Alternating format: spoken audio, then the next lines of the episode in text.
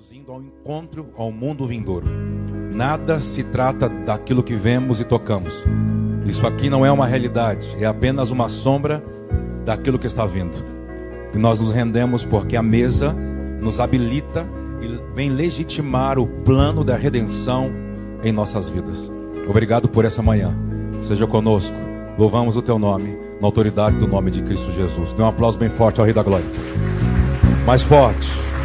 Glória a Deus. Bom dia, pode se assentar. Seja bem-vindo.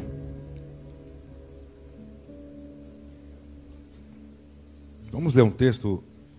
É, acho que dá para a gente entrar aqui. 1 Coríntios capítulo 10. Uma manhã de ceia, né? De mesa.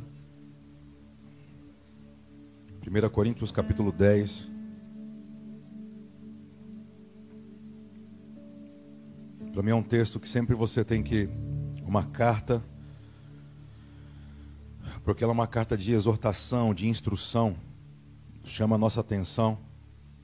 1 Coríntios capítulo 10, versículo 1, deve ser até versículo 11, eu acredito. Diz assim: Pois não quero, vamos lá? 1, 2, 3. Pois não quero, irmãos, que ignoreis que nossos pais estiveram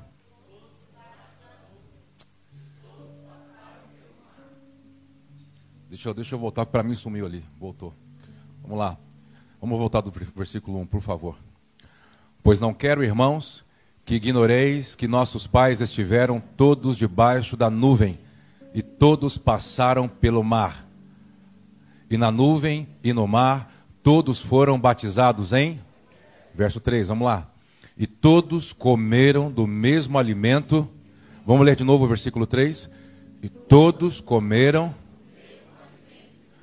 Preste atenção do que ele está relatando, um registro sobre a transição de Mitzraim para o deserto. Fala que nessa transição, a primeira coisa que Deus muda é o alimento.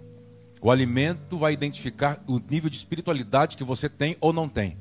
Por isso é muito importante o que você coloca na sua mesa. E para Deus, o alimento, como ele é espírito, não é o que você come, é o que você ouve. Porque o alimento que alimenta a Deus na movimentação que fazemos como sacerdote é o cheiro. Por isso as escrituras vai falar muito sobre a oferta que envolvia líquido, que gerava uma, um cheiro, um perfume. Por exemplo, quando você a movimentação, a conclusão da obediência de Noé em fazer a arca, diz que gera um cheiro, um perfume de obediência. Há um amigo é, do sul do Brasil que todas as vezes, quando nós vamos falar sobre o desenvolvimento dos santos na igreja, ele fala sobre aroma. Ele fala: o que você faz determina o seu cheiro. Deus não recebe o que você ouve, Deus sente o seu cheiro. Deus é atraído pelo seu cheiro, porque Ele é espírito. Aí você vai entender que, por exemplo, uh, no Éden, a movimentação entre o Criador e a sua criatura está sobre o. Diz que ele sopra. Para dentro do que? A boca e o nariz. Quando tu fica gripado, qual a primeira coisa que se é afetado? Covid afetou primeiro quem você? Só falta do quê? Então agora pensa como um adorador. O que, como Deus recebe o que você faz. Por que, que o apóstolo Paulo fala, cuidado, desenvolva o perfume de Cristo? Quando começamos a ler isso aqui, ele começa a falar, por exemplo, todos estavam dentro de uma realidade espiritual. 23 mil pessoas morreram. 22 mil foram afetadas por uma desobediência de imoralidade e idolatria. Você não pode participar dessa mesa e continuar praticando as mesmas coisas. Ou terceirizando. Não, eu vou, eu vou participar, mas mês que vem eu, eu largo, Deus. Não, eu mudo mês que vem. Ele diz: Não tem mês que vem. Se hoje ouvirdes a voz, obedeça agora. Porque talvez não pode nem haver amanhã para você. As coisas estão mudando muito. Cuidado. Mude agora. Abra mão agora. Peça perdão agora. Transicione agora. Por exemplo, 22 mil é, tem, tinha a mesma prática. Prática do que? Você vai ver o que ele vai dizer. Eles não tinham, não construíam um ambiente de temor e de reverência. diz que eles comiam do mesmo alimento espiritual. Por exemplo, temos algumas famílias essa manhã aqui, algumas famílias que nos assistem. Podemos estar todos aqui e não fazer parte disso aqui. Você pode estar, só, estar, só estar presente e não fazer parte do que está sendo construído de fato aqui. Você só pode frequentar a reunião e ainda não ser um com a família Expansão da Fé. Porque a mesa para Cristo tinha uma finalidade. Qual a finalidade? Gerar unidade. Não era liturgia.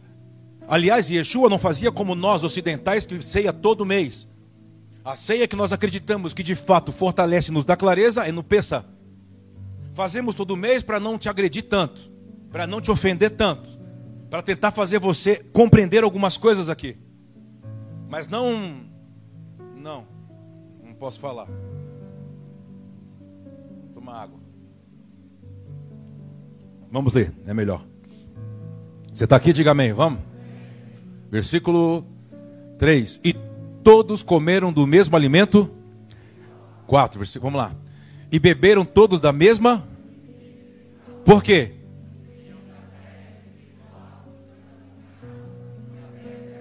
Quem era o alimento e quem era a bebida? Era o Cristo. Bora. Mas Deus, pelo que foram. Então volta para mim. Do que, que ele está desenvolvendo aqui?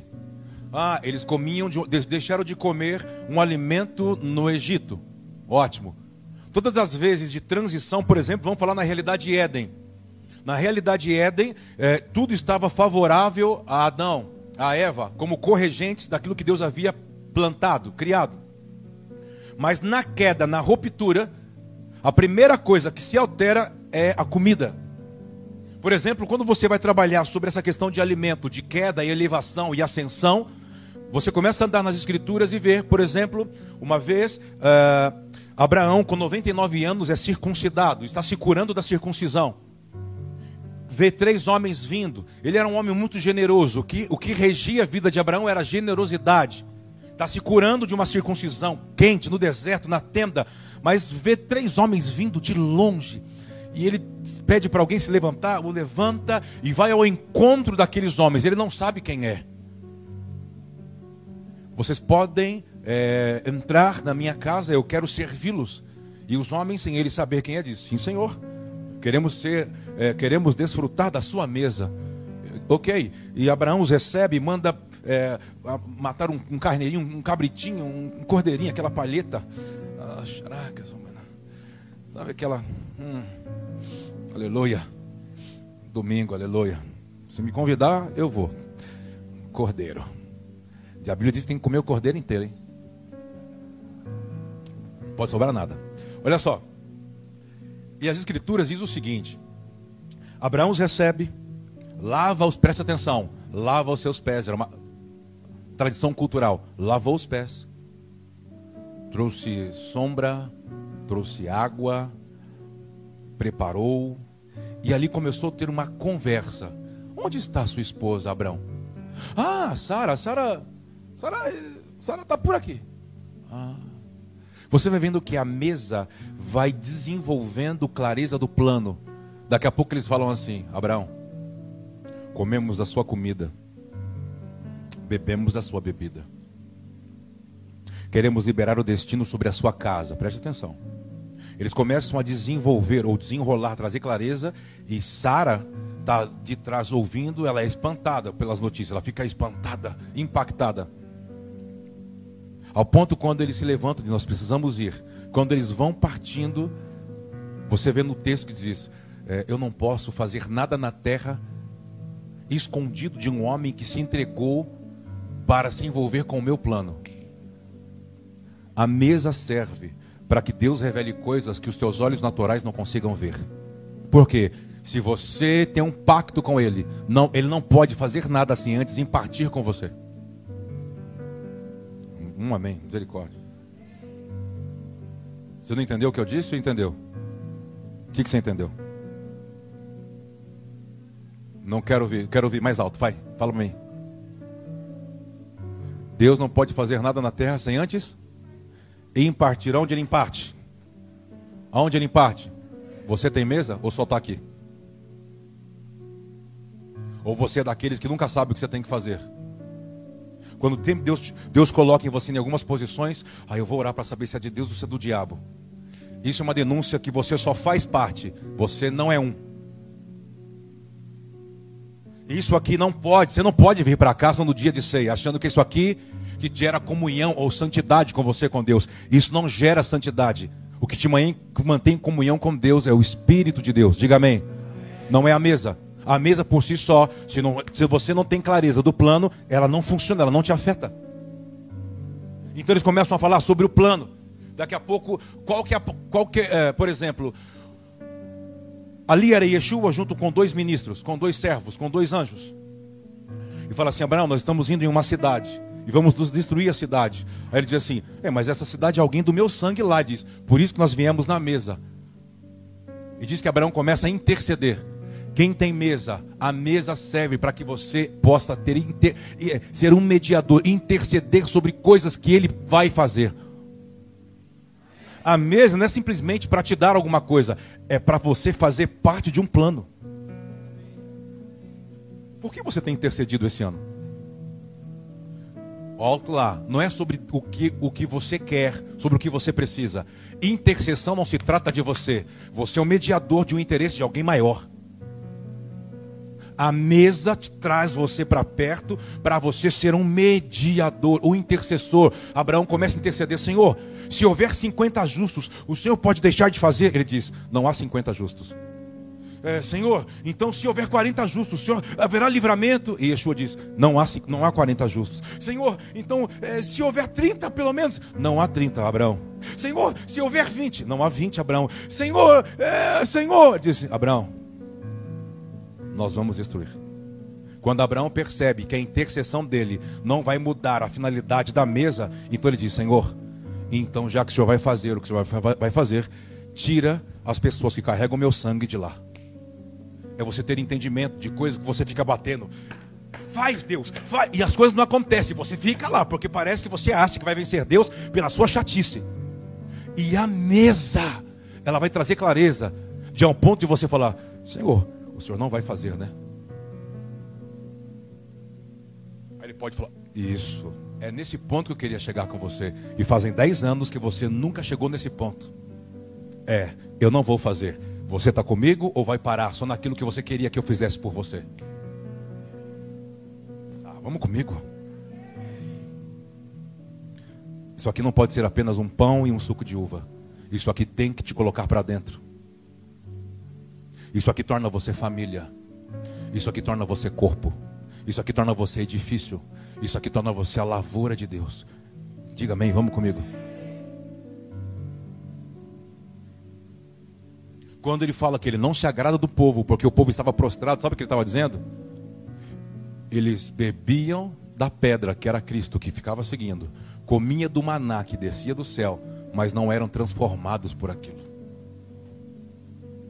aquilo não afetava, aquilo não tornava ele outra pessoa. Adão, por exemplo, quando está diante daquilo que Deus criou, ele tinha acesso à árvore da vida. Já sabia que não podia comer do, da árvore do conhecimento e podia comer de todas as outras coisas. Quando ele toca no que é proibido, Deus o coloca para fora e diz que agora o que ele vai comer vai vir por meio de muito suor. Você está aqui, diga amém. Só para fazer você pensar, não tenho tempo para a gente discorrer. Quando você lembra de Esaú e de Jacó, a mesa aparece ali? Sim ou não? Como o alimento aparece ali? A primogenitura. Não é isso? Esaú tem o poder da primogenitura, porque nasceu primeiro. Mas quem tem entendimento sobre movimentar a primogenitura é Esaú. Só que Isaú nasceu por segundo, não tem direito. Um dia ele chega, eles estão acabando de velar. É o, é o, é o, é o ciclo ali, vai de 30 dias de que Abraão havia morrido. Eles estão comendo uma lentilha diferente para honrar um patriarca da família. Por isso que quando diz que é, é, é, Jacó é um homem da casa que fica com a sua mãe, faz as coisas da casa. Quando Esaú chega da caça, ele sente o cheiro, fala: Ah, que fome! Me dá dessa lentilha para mim nunca mais me esquecer do, do vovô. Me vende. Vender o quê? A sua primogenitura. Vender primogenitura? Mas eu não uso isso, o Jacó. Você quer isso mesmo? Eu nem sei para que é isso. Eu quero. Faz um pacto comigo? Faça um pacto. Fizeram um acordo. Preste atenção. Quando você vê que em Hebreus diz assim que Esaú, Deus o chamou de profano, igual o povo do deserto, que sentaram para se alimentar e beber de algo espiritual e depois levantaram para praticar imoralidade sexual. Participaram de algo no deserto e foram praticar idolatria. O escritor de Hebreus diz que esse povo, juntamente com Esaú, é a mesma pessoa, que não leva em consideração o peso que a mesa diante de Cristo tem. Tratam as coisas como fosse profano, sabe? As coisas santas tratam elas como fosse comum. Isso é profanar. Diz assim que Esaú sentou, deu a primogenitura, comeu a lentilha, levantou e falou: Obrigado, Jacó, e foi embora praticar a idolatria que ele fazia. Está entendendo o que eu estou querendo dizer ou não? A mesa ela só vai ser um alimento sólido para aqueles que cresceram na fé. Se você ainda é um neófito, ela não te afeta. Ela só é para você, sabe o que? Um dia de você pedir perdão dos 30 dias que você pecou atrás. E na sua cabeça ela vai remir você para você precar os próximos 30 dias. Ela não é isso. Porque sobre pecado, isso já foi resolvido com Cristo na cruz. Você está aqui ou não? A mesa é para outra coisa. Você pode fechar seus olhos?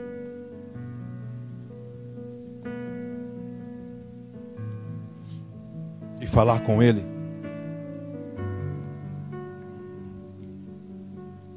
Senhor, eu quero me tornar um com os teus planos. Quando eu tocar nesse pão que tem a aparência, tipifica o teu corpo, e beber dessa, desse cálice. Nós vamos beber apenas um, mas ele é o terceiro.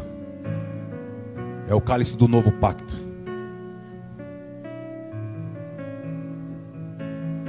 Onde Satanás não tem poder, ele teve que sair da mesa.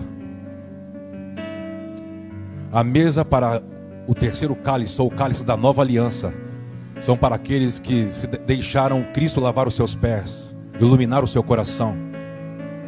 São aqueles que não praticam canibalismo, comer da sua carne e beber do seu sangue. Não. São aqueles que são consumidos pela realidade espiritual de Deus que é em Cristo. Ele nos consome. Fazer parte desse cálice é falar: Rinene, eis-me aqui. Tem coisas que não cabem mais na minha vida, Yeshua. E eu não vou chorar por largá-la. Porque o que me importa é viver a sua vida em mim, Yeshua. A vida Zoe. O que me importa é dar corpo à sua vida, à sua aliança. Isso não é apenas um ritual. Isso é a tua vida entrando na minha e consumindo tudo aquilo que não serve, que não presta. Fala, eu quero ser alguém espiritual, eu quero ser o homem para o qual você morreu e ressuscitou. Eu quero ser alguém que carrega o poder o poder de Deus é o Espírito de Deus dentro de você. Esse é o poder do reino de Deus. É o Espírito trabalhando em você. Fala, eu quero fazer parte disso. Isso não é religiosidade. Corações duros não entram nisso, sabia, Bruno? Corações imperdenidos não vivem isso. Por isso, você, mulher de Deus, você, mulher, você, você, uma mulher sábia que edifica o seu lar, santifique o seu leito, santifique a sua casa, santifique seus filhos, santifique os seus netos, santifique. E eu quero dar uma palavra específica aos sacerdotes que estão na casa. Aprendam a receber desenhos dele na, nessa mesa. A mesa determina o desenho que ele pode dar ou não nas suas mãos, para que você possa construir junto em família. Há desenhos da eternidade descendo esses dias. E eu quero abençoar você na autoridade do nome de Yeshua, o Cordeiro Pascal. Essa mesa, ela foi posta na eternidade antes da fundação do mundo. A mesa foi posta, o acordo foi posto, o plano foi estabelecido antes da fundação do mundo. O Cordeiro Pascal se entregou para dar fisicalidade ao plano de Deus, dizendo: Senhor, quem entender a mesa vai fazer parte também do plano. Nós queremos fazer parte do seu plano, Senhor. Não nos deixe de fora. É uma manhã de você se humilhar diante dele, querido. Não me deixe de fora. Me dê um espírito adequado para ser nutrido pela sua mesa. Senhor,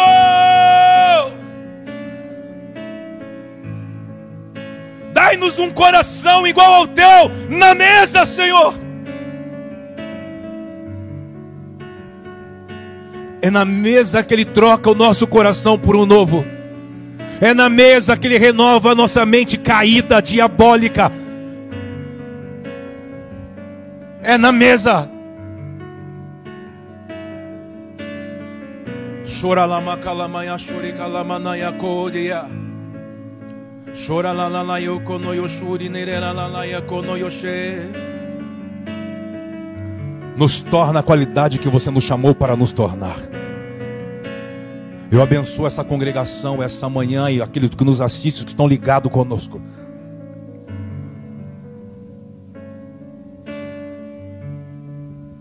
Queremos te ouvir.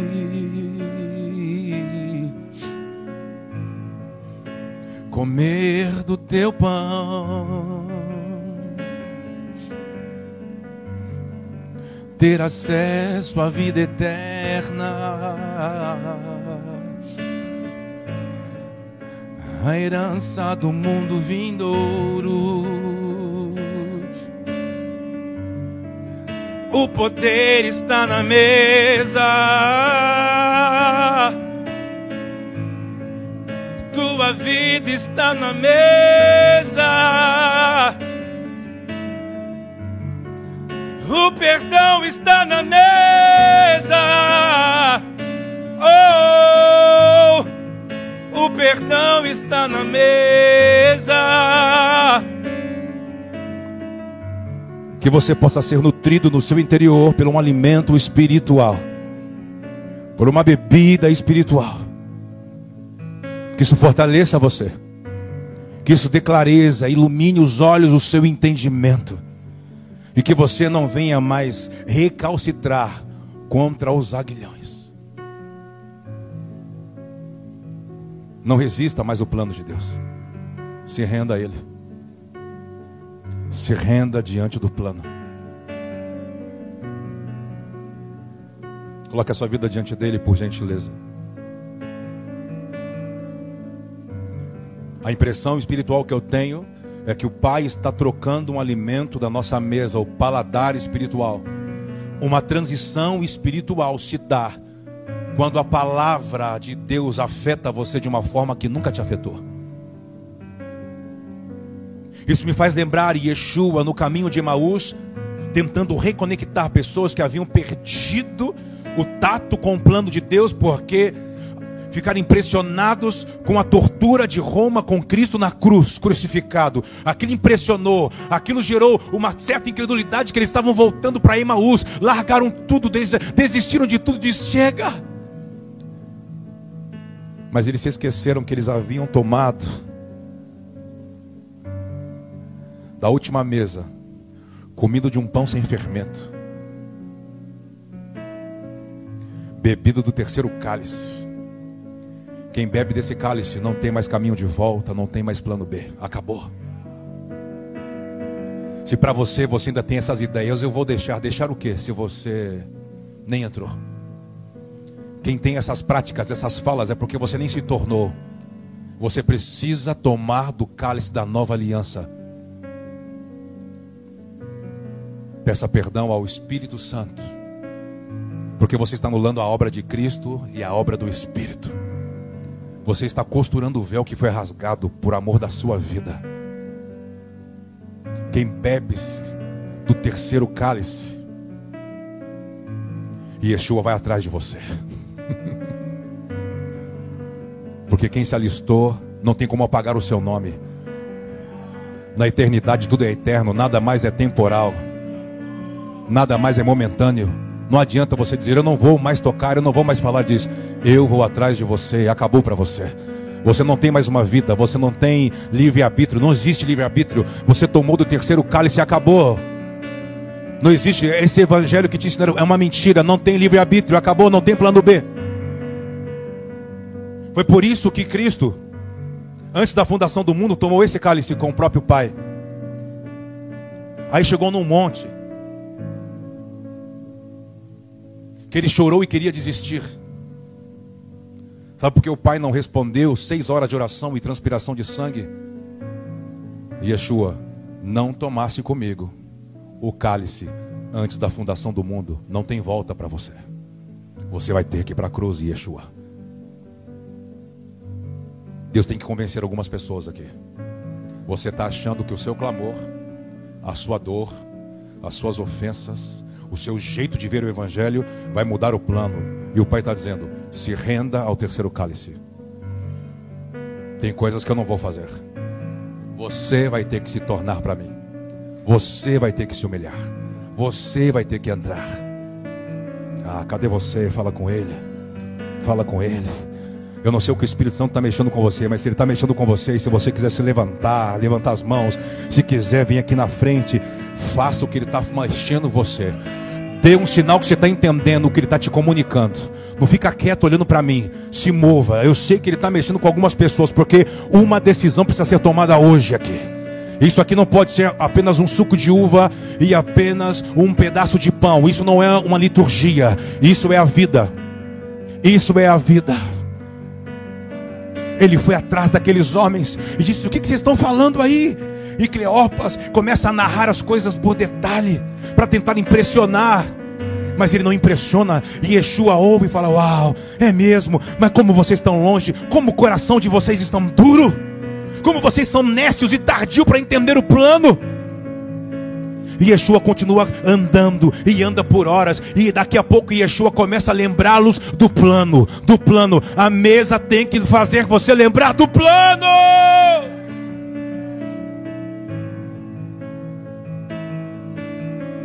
Chega um momento que Yeshua diz: Eu vou, eu vou adiante. Diz: Não, fica, já se faz tarde. Fica, fica, Yeshua, fica.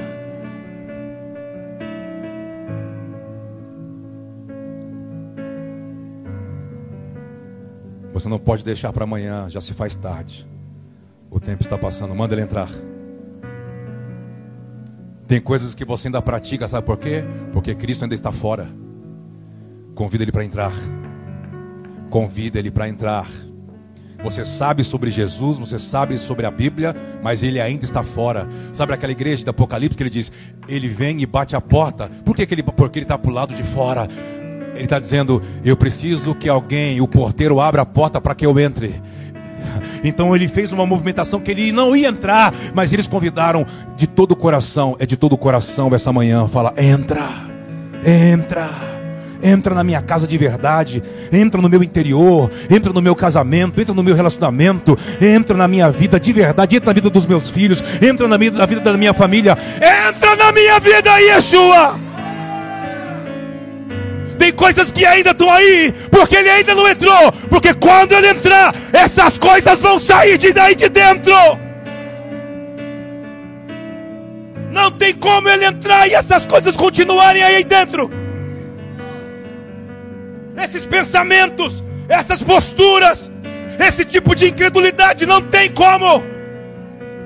Todas as vezes que o Cordeiro de Deus ia entrar na casa de alguém, ele dizia: Tira para fora os pranteadores. Jairo, disse a, a, a, a esposa de Jairo: Tira para fora.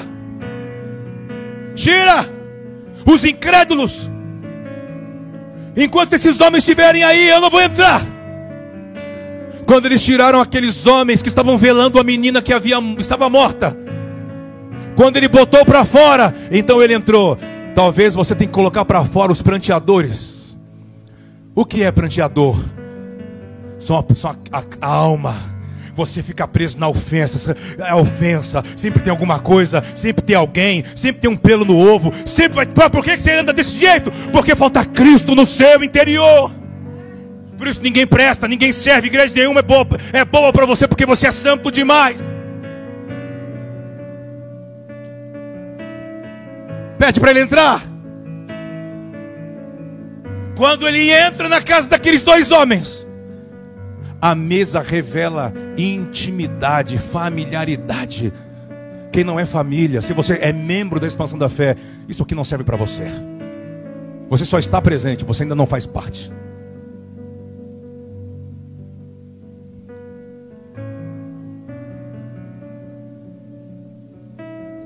Tinha uma forma de Yeshua partir o pão e orar e clamar ao Pai.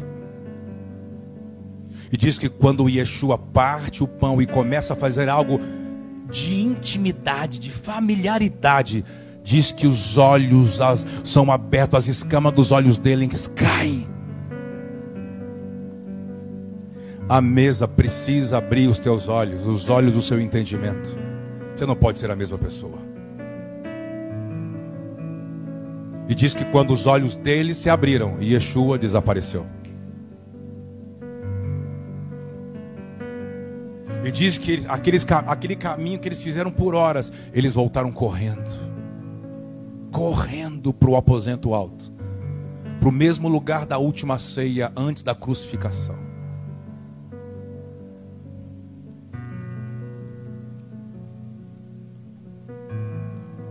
O que Yeshua fez com aquela mesa de Emaús?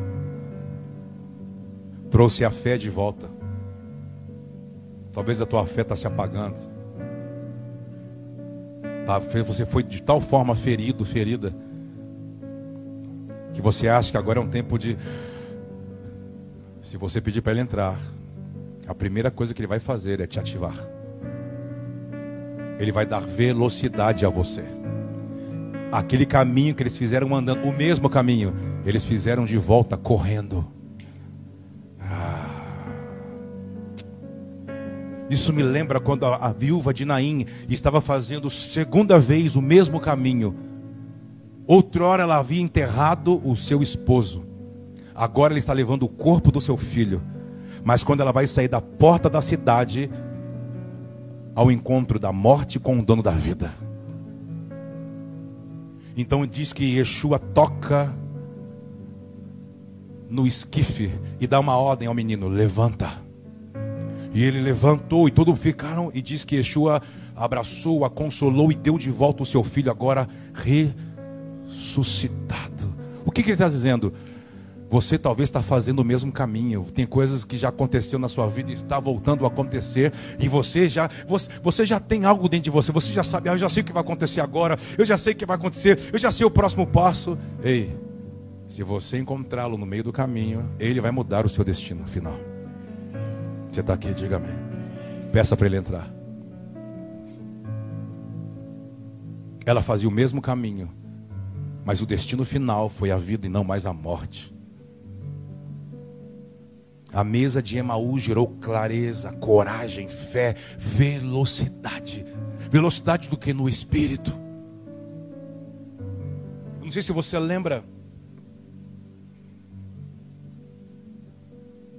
Lucas 24. Continua aí.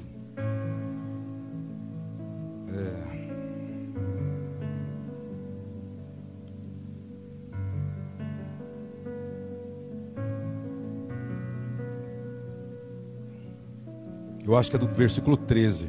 Vamos ver se é isso aí. Eu vou ver até onde eu consigo ir aqui nesse texto. Você está indo aí? Diga amém. Nesse mesmo dia, iam dois deles para uma aldeia chamada Emaús. Eu já falei, né? Vamos, tenta. Uh, ah, para mim não aparece o versículo aqui, deve ser o versículo. Aí está 13. 23. Põe o verso 23.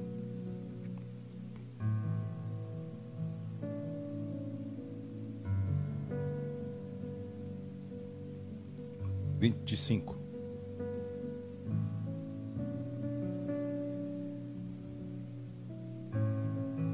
Põe o 30, vai. Meu tempo é curto, preciso andar. Estando eles, aí, estando com eles à mesa, tomou o pão e fez o que com o pão? Abençoou e partindo, lhe dava. Esse pão já é um pão com fermento. O que é pão com fermento? Qual é a diferença do pão sem fermento com fermento? Sem fermento, matzah. Deus tirou de dentro de você o que te contamina, o que altera, o que te deforma, o que deixa inchado. Deu para entender? A Páscoa é isso. Transicionar você do império que te deforma a sua verdadeira identidade, distorce quem você é, para deixar você debaixo de uma opressão de um império. E Yeshua diz: tira o fermento e coma do meu pão. Eu sou o pão, sou o seu fermento. Você vai comer, isso vai nutrir você, vai manter você na, na sua originalidade, na sua identidade. Estamos juntos? Te transporta de um império para o reino. Mas aí, mas aí estão comendo pão com fermento, porque passou a, Páscoa, ele já ressuscitou. O que está acontecendo aí? É quando você volta para a sua vida diária, para o seu cotidiano, mas você não perde no seu interior a sua identidade. Você está no, na sua vida diária, mas você não perde o destino. As coisas externas não têm poder de apagar o que ele te deu na mesa. Por quê? O que ele te deu na mesa é algo eterno, não é algo temporal. Então as coisas momentâneas ou a realidade não pode apagar o que é eterno. Diga amém. Vamos comigo. Tem uma nova postura a partir dessa mesa. Não me chegue mais nesse lugar. Eu estou assim porque aquilo me afetou, aquilo doeu, eu perdi aquilo. Não, não, não. Isso aqui é eterno. O que você vive é temporal. Vamos comigo, diga amém! Vamos! Nossa, por que você sempre está para cima? Porque eu tenho clareza da eternidade.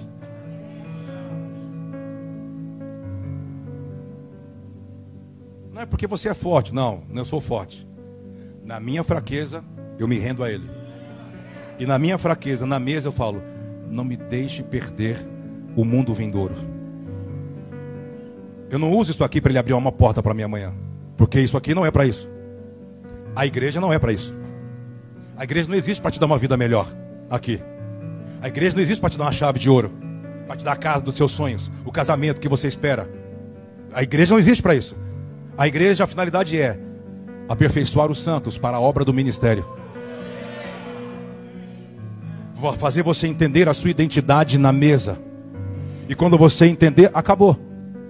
Nada mais fora afeta quem você é dentro. Acabou. Então você tem velocidade para ir de encontro àquilo que Deus já escreveu sobre você antes da fundação do mundo. Dê um aplauso bem forte ao Rei da Glória. Vamos lá. Vamos lá, irmão.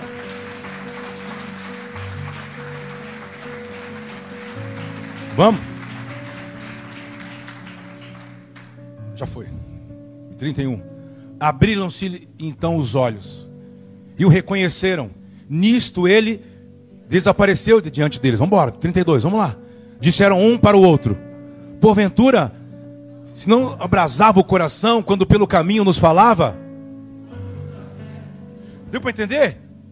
Se isso não queima o seu interior, você está fora da mesa, a mesa não te afeta. É uma ótima oportunidade de você ter clareza. A palavra tem que te afetar. Você tem que ser apaixonado, você tem que ser louco pelas escrituras. Na mesma hora levantaram-se e voltaram para Jerusalém. Encontraram-se reunidos quem? Ah, vai, vamos, vai. Os quais diziam. Volta o versículo anterior. Anterior. E na mesma hora levantaram-se e voltaram para Jerusalém. E encontraram reunidos. Um já tinha ido embora, certo? Porque a mesa denunciou que ele só estava ali, nunca quis se converter. Por isso Satanás entra nele e tira. E Yeshua diz: Fora, você não pode tomar esse cálice. Por quê? Porque você não é da família. Fora. Você já foi expulso antes da fundação do mundo. Você não fez parte lá, não vai fazer parte aqui. Fora. O que a mesa gerou? Unidade. Todos estavam reunidos no mesmo lugar que outrora ele tinha lavado os pés, tinha dado o pão, o cordeiro. Estamos juntos? Agora já é o terceiro dia, é uma nova realidade, as coisas mudaram. A promessa se cumpriu. Eles voltam e dizem assim: é testemunha, ele apareceu. O apóstolo Paulo diz que ele apareceu para 500 discípulos. 500. Eles estão voltando, gerando unidade, deixando a incredulidade, deixando a, aquilo que torturou a mente deles, aquilo que eles estavam vendo Jesus passar, aquilo já, apagou. Yeshua está reunindo eles de volta na mesa agora, numa nova realidade. Você está aqui? Bora, vamos. 35. Então os dois contaram o que acontecera no caminho e como lhes fizera conhecer. Aonde, aonde Jesus se deu a conhecer? Ah, amado, ah, pega isso. Enquanto ainda falava nisso próprio.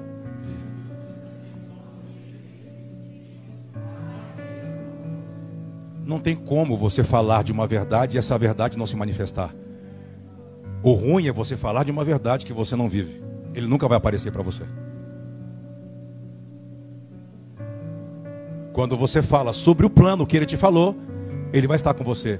Se você for ver a conclusão desse texto, o Evangelho de João, a tal da grande comissão, ele fala assim: ó, se você falar da verdade, testemunhar do que você viu, do que vocês viram, do que vocês viveram, eu estarei com vocês até a consumação dos séculos. Não é um versículo solto. Deus vai estar comigo até. Não, não. Ele vai estar com você se você praticar a missão. Falar a verdade, fazer discípulo de todas as nações, os batizando em nome do Pai, do Filho e do Espírito Santo, os fazendo aguardar os mandamentos que ele ensinou e diz: então eu estarei com você. Se você não cumprir, você tem na sua, na sua boca a, a minha palavra, o meu nome, mas não a minha presença. Juntos? Vamos lá. O cara, imagina, nós estamos conversando aqui. Agora, exatamente agora, aqui, hein, sogro? Olha o óculos dele, Cristiano. Meu sogro, chique. Estamos aqui falando, alguém passa pela parede aqui assim, ó.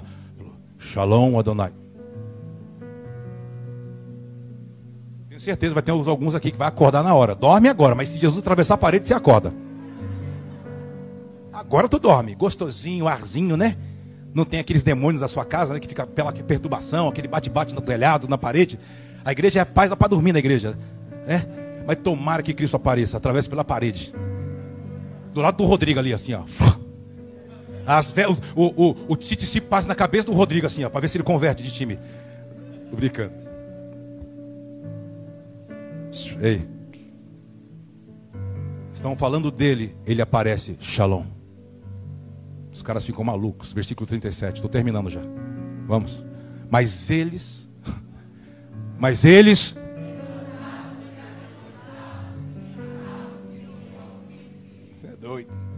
E eles, porém, lhe disse: Por quê? Por que vocês estão desse jeito? Por quê? Ué, por que será, né, Jesus? Ué, por quê? Você é doido? E por quem surgem dúvidas? Olhai, ah, que sou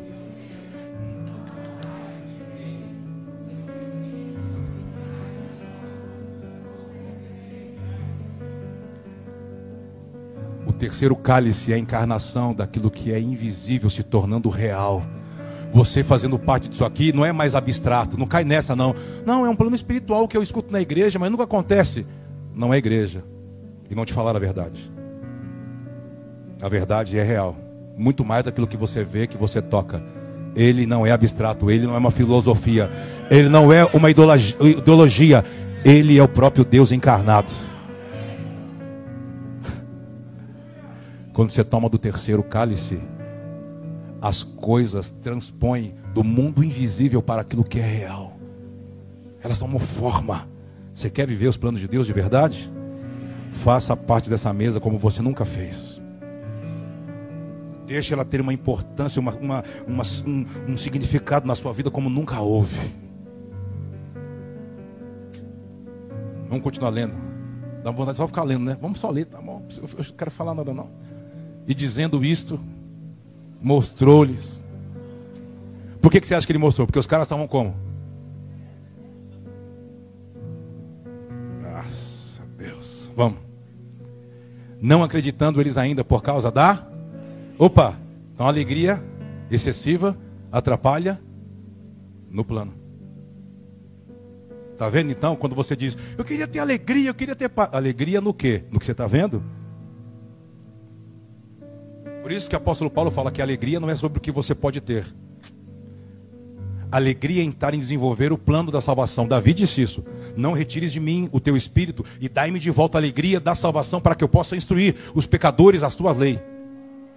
O apóstolo Paulo diz: alegria não é sobre o que eu posso ter, o que eu posso conquistar, aonde eu posso estar. É cumprir o plano. Se eu cumpro o plano, há uma satisfação. Essa é a alegria do reino. Não é uma alegria embasada em algo. E isso pode te atrapalhar, porque era tão alegre que eles assim: ué, mas. Nossa, nós estamos felizes, mas felizes por quê? Eles não estavam acreditando. Oi, bom dia. Vai, fala bom dia. Bom, vai. Estando admirados, perguntou-lhe Jesus. O que, que Jesus perguntou? E aí, você tem? Dá para ele? Olha para olha a Bíblia, tenta lembrar na Bíblia, na época de Jesus. Lembra aí, se é rápido de memória. Aonde foi que ele pediu algo para alguém? E qual foi a finalidade dessa conversa? Não foi o que alguém pediu para ele. Aí ele está pedindo para os caras: O que vocês têm para comer? Estou com fome. Quando foi? Para quem foi que ele pediu? O que, que ele pediu para a mulher de Samaria? E a finalidade daquele assunto caiu aonde? Na revelação do plano. Lembra? Lembrou? A hora vem, já chegou, lembra? Passaram pela tradição do samaritano, dos, lembra? Dos judeus. Lembra dessa história? A finalidade, daqui a pouco, ela, ele, ele libera uma palavra de conhecimento, porque a mesa revela a verdade. É, já se casou algumas vezes, né? A unção de alguém. Deixa eu não posso falar mais o nome agora. A unção de alguém por aí. E o que está lá na sua casa é. Ainda não é, né? Tu gosta, né? É. Vejo que as profetas dizem, ah, é? Daqui a pouco a conversa muda. É. Os meus pais ensinavam que era nesse monte. Mas os judeus dizem que ela é ou não é aqui. Ele diz: não. Está chegando uma nova realidade. Que eu estou revelando para você agora. Que vai tornar todos. Todos. Então não haverá lugares. Só haverá um lugar. Onde todos vocês estarão. E quem vai transicioná-los para isso é o que você tem para me dar para beber. Porque eu tenho sede. A nossa mentalidade quando chegamos numa igreja evangélica é uma só: pedir. Deus tem que fazer alguma coisa por mim. Só que quando ela foi chegar na igreja, quem já estava na igreja? Quem já estava na igreja? O poço é a igreja, gente, pelo amor de Deus, já entendeu? Quem já estava na igreja? Entendeu? Ele já estava lá, ele tinha chegado primeiro, porque ele, chega, ele sempre chega primeiro. Você acha que está sozinha, mas ele já passou o caminho antes de você e está te esperando lá no lugar. Que lugar? É, lá era o poço, aqui é a mesa. Só que na mesa você não vem tirar, ele vai tirar de você. Por quê? Porque num culto você não tira dele. O culto verdadeiro ele tira de você.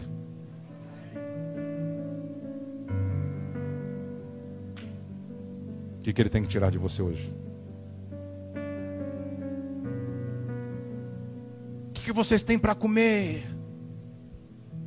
Com a mulher, acabou ele dando o cartãozinho, tirou o cartão de vista do bolso e falou assim: Esse homem que seu pai te ensinou sou eu, eu sou o Messias. Olha aqui a conclusão desse texto. E, não acreditando eles, ainda por causa da alegria e estando admirados, perguntou-lhe Jesus: Tens alguma coisa a comer? Então lhe deram Hã? Mas como que Jesus sabia que tinha um pedaço, tinha sobrado um pedaço?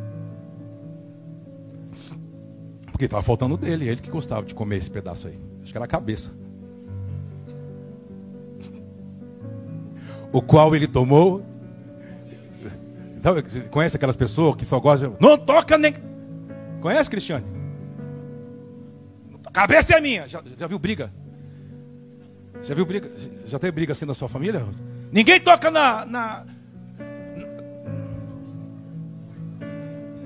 no pé da galinha. Ninguém toca. É meu. Já teve essas brigas lá? Eu sou profeta, né? Alaroia. Sou nada, rapaz. Toda casa é a cabeça e o pé. Cabeça do peixe e o pé do, do frango. E aí, Beto?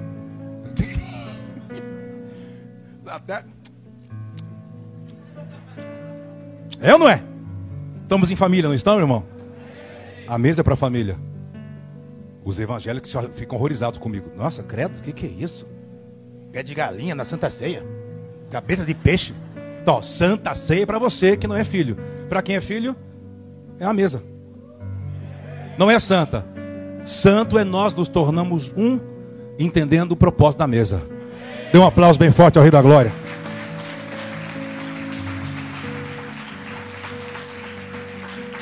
Vamos.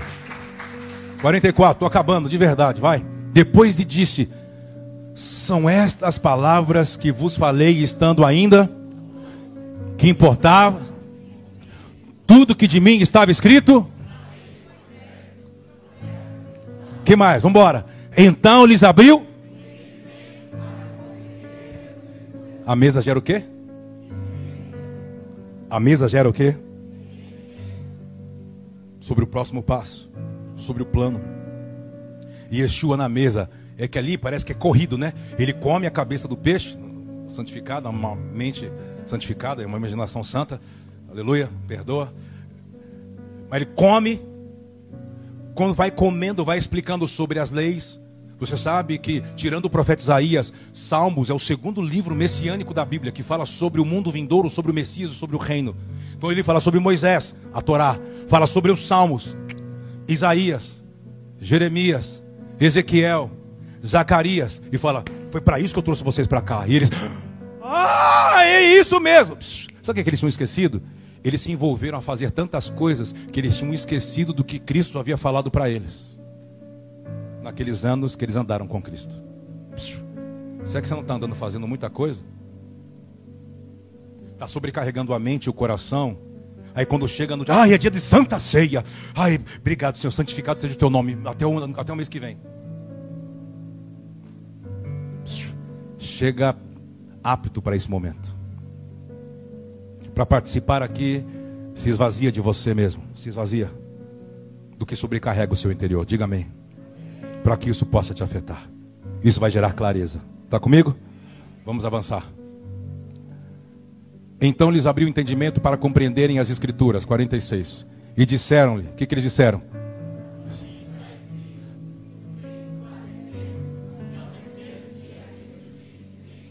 47, vamos embora. E que seu nome se pregasse para.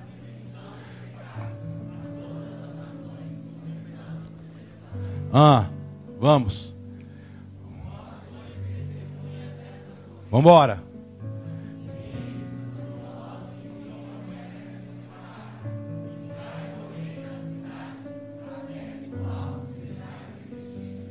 Que mais? Está acabando, vamos.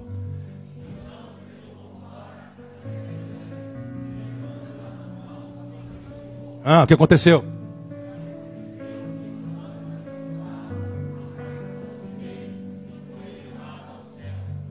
Hã?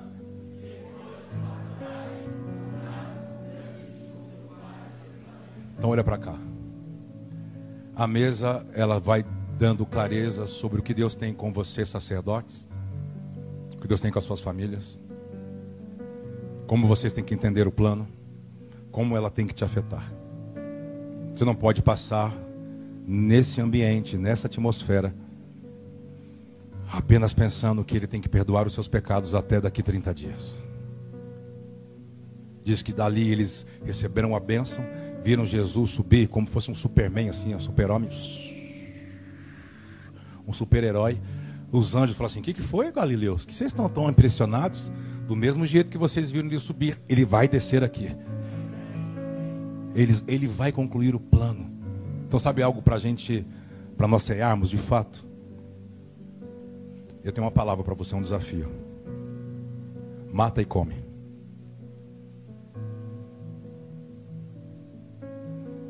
Pedro profetizou. Mas ficou 14 anos. Não conseguia mais entender o significado da mesa. Porque queria que fosse do jeito dele o plano, só para judeus não vai ser do seu jeito. 14 anos para esse cara entender. Aí quando Deus vai trazer uma mudança, Deus traz o que para ele? Qual é a imagem? Que vai descendo do céu. Um lençol cheio de de animais. Qual é a palavra de Deus para ele? Por quê? Não dá mais do seu jeito, Pedro. Você vai ter que assumir o meu jeito. Você vai ter que comer o que eu estou colocando na mesa. É impuro. Eu não vou comer o que é impuro. Tudo que eu faço é perfeito. Mesmo que seja para coisas que você vive e, mesmo, e você mesmo não entende. Isso vai servir para a finalidade da sua vida. Quando você for concluir o plano. Diga amém. Pare de reclamar da vida. A família que eu nasci, o problema que eu tenho, não se resolve e diz: Ah, é? Mata e come. Até hoje você não entendeu. Por quê? Porque isso não está te desenvolvendo. É a mesma pessoa. Só anda reclamando. Se foi ferida, o ferido quer mostrar a dor para ter justificação. Se for alguém que afetou, ai Deus me perdoa, não posso fazer parte porque eu pequei, eu errei. Diz: Mata e come. Você está aqui? Como aquilo que Deus está propondo para você é uma mesa. Isso vai te aperfeiçoar, vai te dar entendimento, velocidade, clareza, fé, coragem, e vai te colocar no centro do plano de novo. Você pode falar com Ele?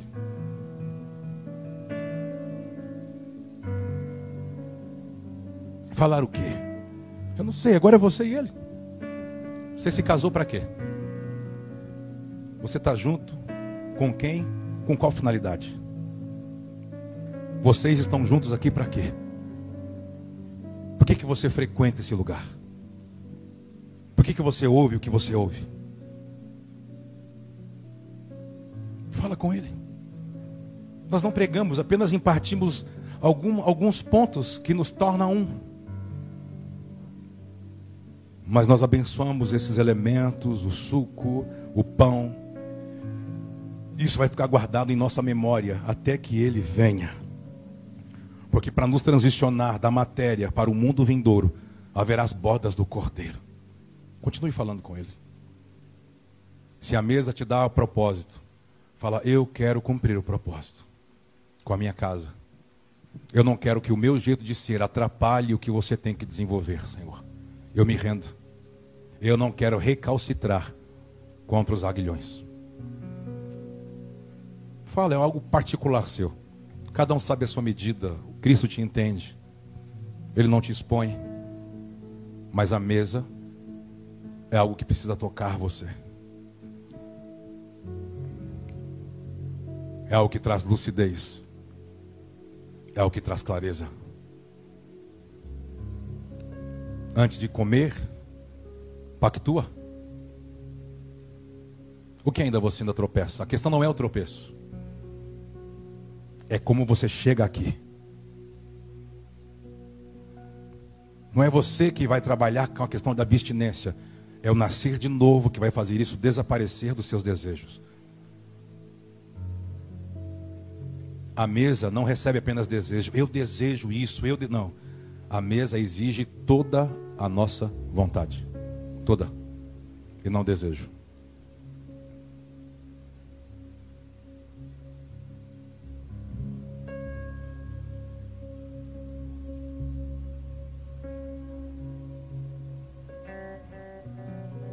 Quando vocês estiverem aptos.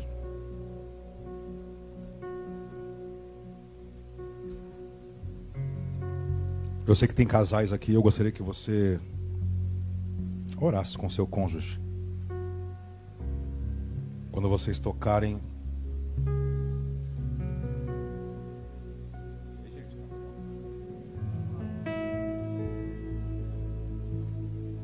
Nós vamos servir vocês. Quando você se sentir apto, pegue. Ah, eu quero, quero ter um tempo maior de oração com meu cônjuge. Eu quero ter um tempo de oração maior comigo mesmo. Assim seja. Mas se estiver pronto, levante as suas mãos e vamos te servir.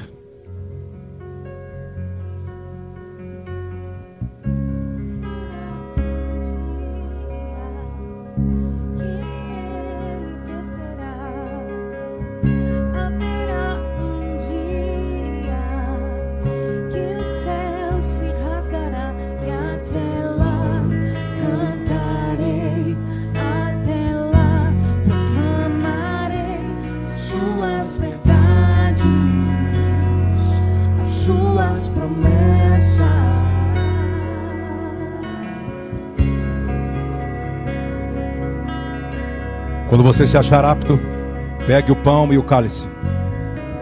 Não apto de poder participar, não é isso? Pactua antes com o Senhor. Para nós queremos ter clareza maior do propósito, do plano. Nós fazemos um pacto, eu e a minha casa vamos servir ao Senhor. Eu e a minha casa vamos servir. Eu e a minha casa queremos desenvolver.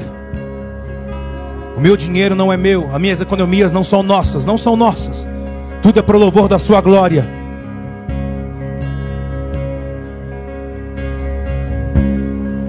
Falei, eu quero me entregar. Que seja feita toda a sua vontade, Senhor. Você que nos assiste, prepare o pão e o suco de uva. Vamos participar juntos da mesa. A mesa não é um ritual. Levante as mãos, as pessoas irão te servir, por favor.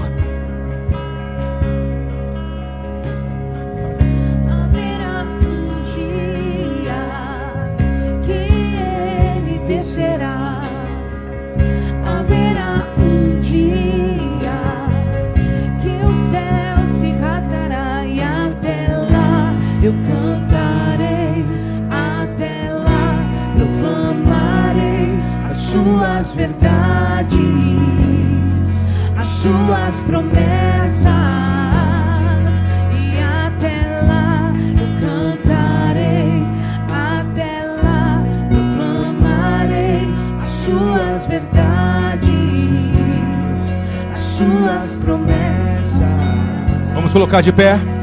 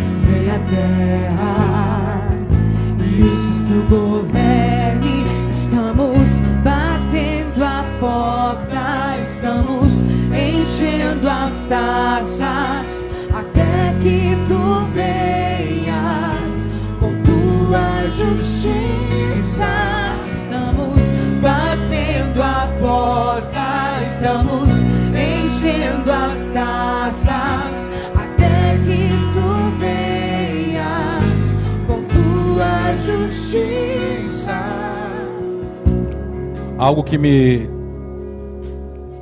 chama muito a atenção quando falamos de mesa, o mesmo Cristo que nós falamos que foi ao caminho de Emaús atrás de dois homens, o mesmo Cristo ressuscitado que atravessou parede, comeu peixe, deu seu lado para um homem que só conseguia acreditar se ele tocasse. Aquilo tem, uma, tem algo tipificado que é da onde a igreja saiu. Da onde a igreja saiu não cabe mais a incredulidade. Por isso que Yeshua disse para Tomé: toque, coloque o seu dedo aqui. Porque no lugar que eu vou desenvolver a igreja, não pode haver mais incredulidade. Você está aqui? Diga amém. Mas em João 21, um homem a quem ele havia recebido as chaves do reino, ele volta para um lugar que Jesus havia sacado de lá, de um homem comum, um pescador comum. Ele ficou a noite toda tentando pescar de novo, como Lucas 5, e não pescou nada. E Yeshua vai atrás deles, agora ressuscitado. Preste atenção no que eu vou te falar. Ele dá uma diretiva para que ele jogue a rede para um lado que ele não havia jogado, e ele tem sucesso mais uma vez. Ele recebe uma palavra de João, é o mestre. Mesmo nu, ele sai nadando para chegar à areia da praia. Quando ele chega, ele, tem um, ele toma um susto. Por que ele tomou um susto? Você lembra? O que tinha na praia? O que tinha? Uma mesa. Pão e peixe sobre as brasas. Sim ou não? Pedro ficou meio maluco, né? Ele olhando aquilo, mas é, quero dizer para você com aquilo que significava. Guarde isso, nunca mais esqueça.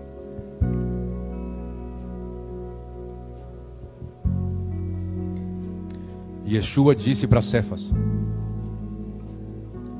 É assim que a matéria se movimenta no mundo antes da queda. ou naquilo que virá um dia quando eu completar a obra. Você não terá mais que correr ou depender da matéria. Você voltará ao Éden. As coisas virão a você. Você não irá às coisas. Isso é o que te espera no mundo vindouro. Você não vai mais ficar com esse coração maluco, com essa mente doida, correndo atrás das coisas. Adão não andava assim. Adão dava nome às coisas.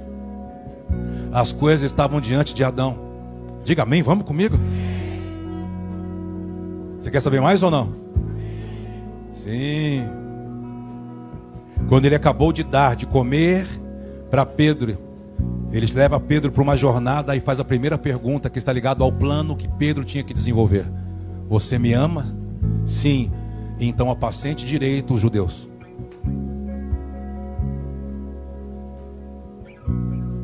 Minha segunda pergunta, que não parava nos judeus: Você me ama?